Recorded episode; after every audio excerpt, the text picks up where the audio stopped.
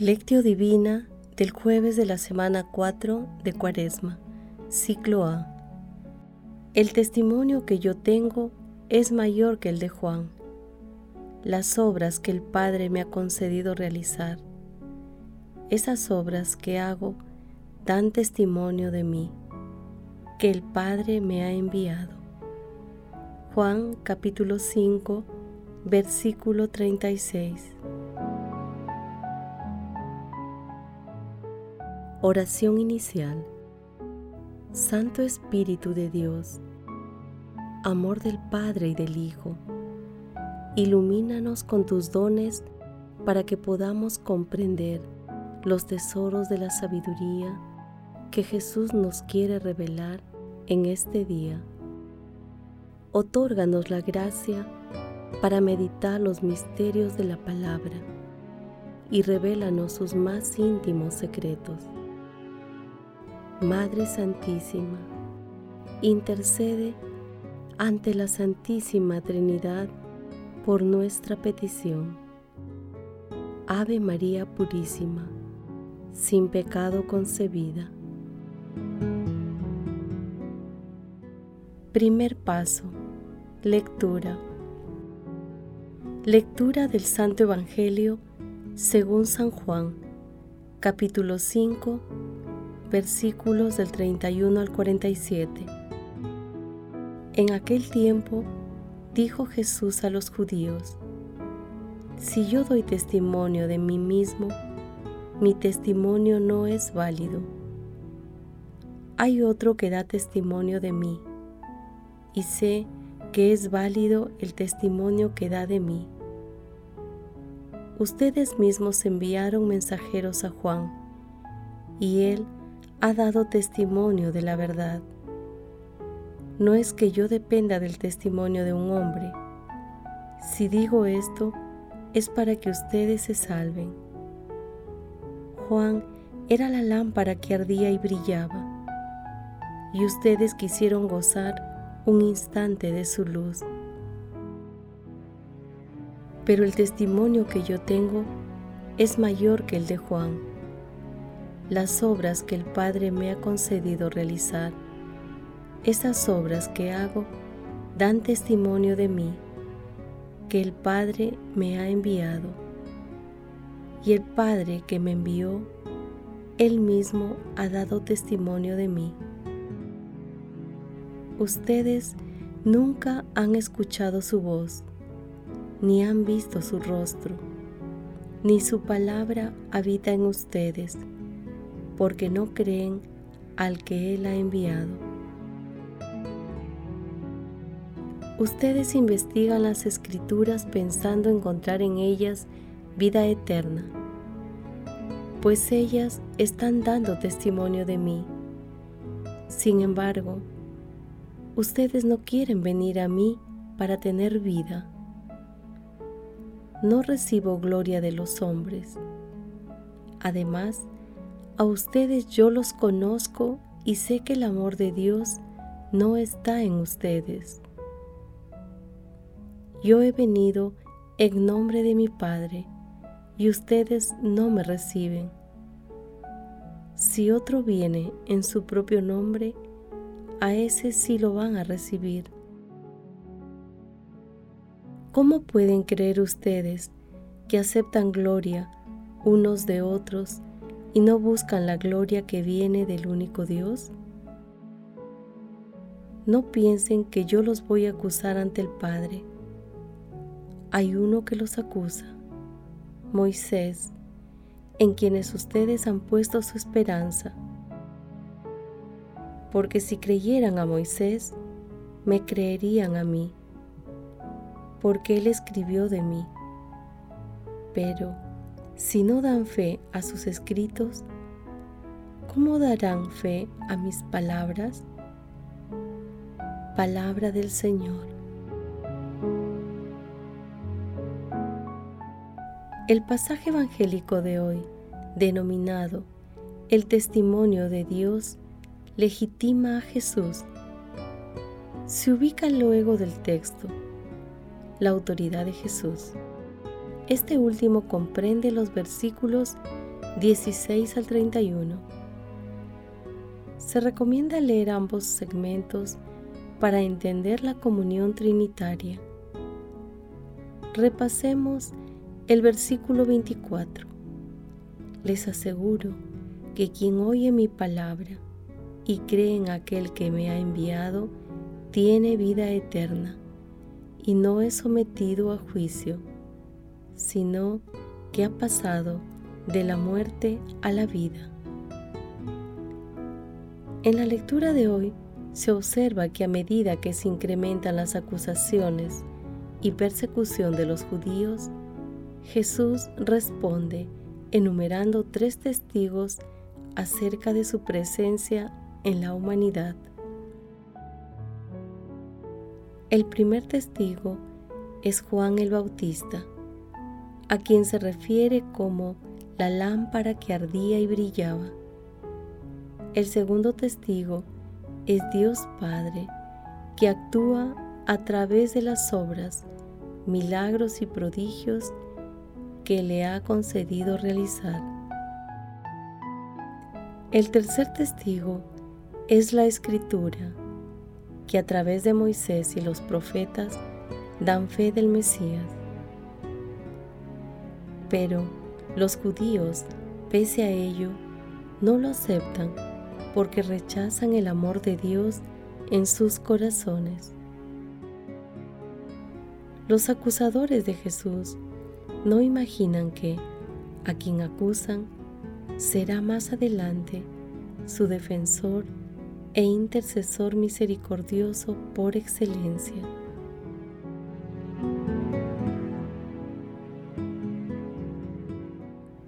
Paso 2. Meditación. Queridos hermanos, ¿cuál es el mensaje que Jesús nos transmite el día de hoy a través de su palabra? Cuando el corazón de una persona ignora y no acepta el amor de Jesús, se inicia la historia personal y colectiva del pecado, tal como ocurre en la parábola del Hijo Pródigo, en la que el Hijo abandona la casa del Padre y parte a un país lejano, que simboliza el reino de las tinieblas y donde pierde todos los dones que había recibido del Padre. En cambio, si acogemos al Señor a través de su palabra y de las acciones inspiradas por su Espíritu, mayor será nuestra unión con Dios. Consideremos que nuestro vínculo con Dios es indisoluble en todo momento, tanto en los momentos de gozo como en los de tribulación. En el momento actual, en el que somos testigos de la vulnerabilidad de la humanidad, debemos testimoniar a nuestro Señor Jesucristo, siendo responsables y solidarios. La situación mundial actual demanda de nosotros un firme testimonio cristiano. En este sentido, conviene hacernos algunas preguntas. ¿Creemos de corazón en Jesús? Somos testigos de Dios realizando nuestras acciones a la luz de la palabra. La responsabilidad y solidaridad con el prójimo forman parte de nuestro testimonio cristiano. Que las respuestas a estas preguntas sean provechosas para dar testimonios valientes de la presencia de Dios en nuestros corazones. Jesús nos ama.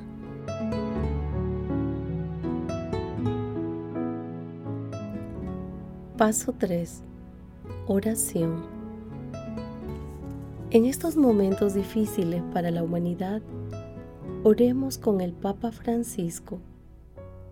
Oh María, tú resplandeces siempre en nuestro camino como signo de salvación y de esperanza nosotros nos confiamos a ti, salud de los enfermos, que junto a la cruz te asociaste al dolor de Jesús, manteniendo firme tu fe. Tú, salvación de todos los pueblos, sabes lo que necesitamos y estamos seguros de que proveerás para que, como en Caná de Galilea, pueda volver la alegría y la fiesta después de este momento de prueba. Ayúdanos, Madre del Divino Amor, a conformarnos a la voluntad del Padre y a hacer lo que nos diga Jesús, que ha tomado sobre sí nuestros sufrimientos y ha cargado con nuestros dolores para llevarnos a través de la cruz a la alegría de la resurrección. Bajo tu amparo nos acogemos, Santa Madre de Dios. No deseches las oraciones que te dirigimos en nuestras necesidades. Antes bien, líbranos de todo peligro, oh Virgen gloriosa y bendita. Amén. Señor Jesucristo, te pedimos que, con el auxilio del Espíritu Santo y a la luz de tu palabra, podamos ser testigos y dar testimonios verdaderos de tu amor a través de las obras que realicemos en nuestra vida cotidiana, en especial en estos momentos difíciles para la humanidad.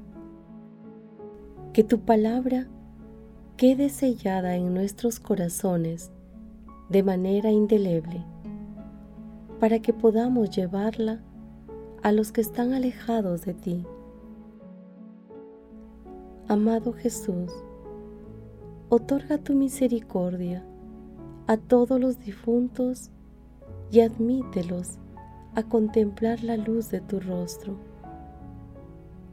Otorga la protección a los agonizantes para que lleguen a tu reino. Madre Santísima, Madre de la Divina Gracia, consuelo de los afligidos, intercede ante la Santísima Trinidad por nuestras peticiones. Amén. Paso 4. Contemplación y acción. Santísima Trinidad, reconocemos que estamos unidos a ti de manera indisoluble, porque de ti brota el amor, los dones y los frutos del Espíritu en todo momento, en las alegrías, en las tribulaciones, durante toda nuestra vida. Dios Santo y Eterno, no permitas nunca que nos separemos de ti Hermanos, contemplemos a Dios a través de la lectura de un escrito de San Gregorio Magno. En el momento de la pasión del Señor, los judíos que le perseguían se ensañaron contra él y los discípulos asustados huyeron. Le veían morir en la carne y no podían creer que fuera Dios. Sin embargo, el Hijo, mientras era abatido en la tierra, tenía un testigo en el cielo. Y el testigo del Hijo es el Padre, del que Él mismo habla así en el Evangelio. También habla a mi favor el Padre que me envió en Juan capítulo 5, versículo 37. Con toda justicia se le llama testigo, dado que nadie conoce al Hijo sino el Padre. Mateo capítulo 11, versículo 27. El Hijo, por tanto, tenía en el cielo un testigo y un confidente cuando el que le veía morir en la carne no conseguía, precisamente por esto, ver el poder de su divinidad. Los hombres no lo sabían, pero el mediador entre Dios y los hombres sabía que el Padre obraba en unión con él. Y tal vez todo esto se puede referir también a su cuerpo místico.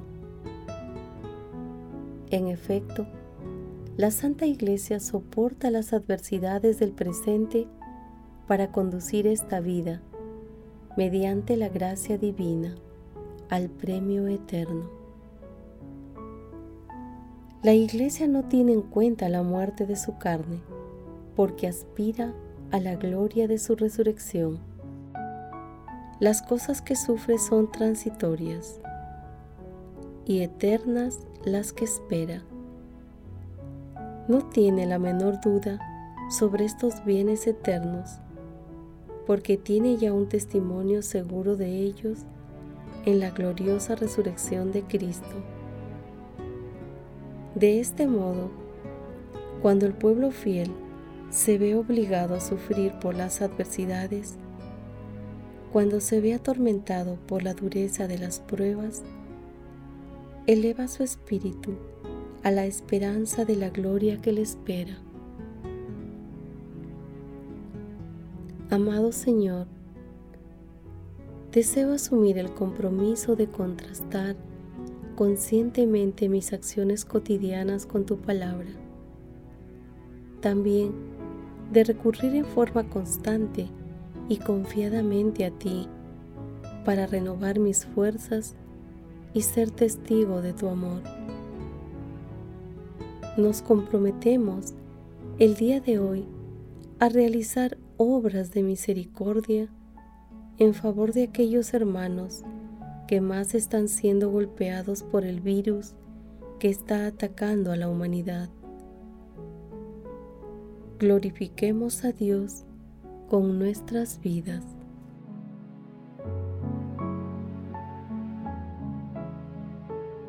Oración final. Gracias Señor Jesús por tu palabra de vida eterna. Que el Espíritu Santo nos ilumine para que tu palabra penetre a lo más profundo de nuestras almas y se convierta en acción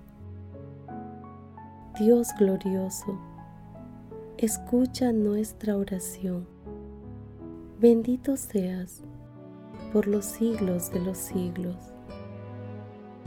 Madre Santísima, intercede ante la Santísima Trinidad por nuestra petición. Amén.